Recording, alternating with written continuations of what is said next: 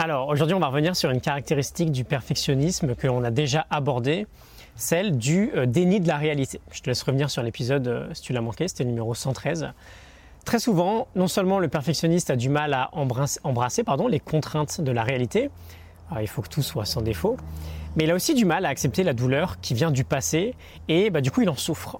Et donc on va discuter de ça aujourd'hui, c'est peut-être ton cas, tu es peut-être dans une situation où tu ressasses souvent les événements, tu rumines, on va pas mal rigoler avec ce terme d'ailleurs, euh, peut-être que tu es un peu trop souvent dans le passé et pas suffisamment ancré dans le présent. Il y a certains événements qui soient tragiques ou qui soient plutôt simples, des petites erreurs que tu as faites dans ta vie, qui te font souffrir et tu as du mal à les accepter. Pourquoi ça te fait toujours autant souffrir? On va voir ça. Il y a une équation assez répandue de la souffrance que j'aime beaucoup qui nous dit que bah, la souffrance, c'est la douleur multipliée par la résistance. La douleur, elle est inévitable. on sait tous qu'on doit accepter la réalité et cette réalité entraîne de temps en temps euh, bah, des pensées négatives, des émotions négatives. C'est juste la vie. Euh, donc la douleur, elle est inévitable. Et en revanche, la souffrance, bah, elle, elle est optionnelle. C'est, euh, je crois, le Dalai Lama qui nous dit ça. Cette souffrance, c'est une fonction de deux variables, la douleur et la résistance qu'on accorde à cette souffrance.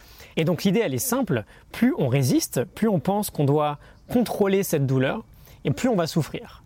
Dans son livre Self-Compassion, l'auteur Christine Neff nous dit que bah, en fait, l'équation devrait être douleur, puissance, résistance. Et donc pour les quelques matheux qui, comprennent la différence, en fait, il y aurait une notion exponentielle entre les deux.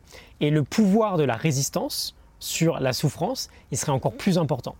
Donc on a une première origine qui est physiologique, en fait, on a mal.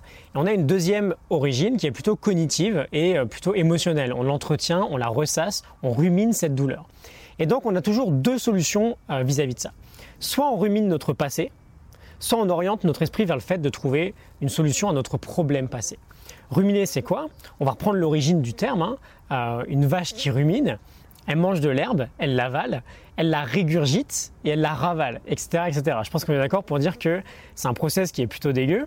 On ne voit pas trop faire ça au quotidien avec notre nourriture, mais c'est exactement ce qu'on fait en fait avec une pensée négative qui reste dans le passé. Souvent, quand on est perfectionniste, on n'accepte pas une erreur qu'on a pu faire dans le passé. Je vais prendre un cas euh, extrêmement trivial, qui en soi n'a pas forcément de gravité.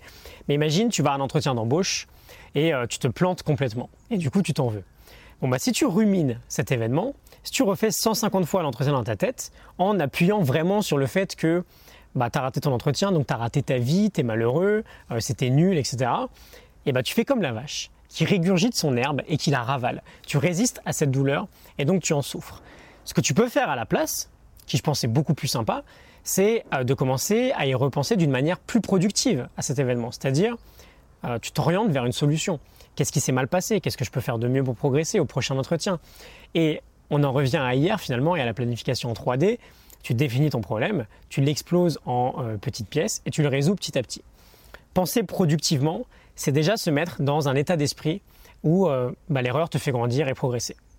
Ou tu peux, tu as le choix, rester un perfectionniste et continuer à régurgiter et à ravaler tes erreurs impardonnables qui vont gâcher ta vie.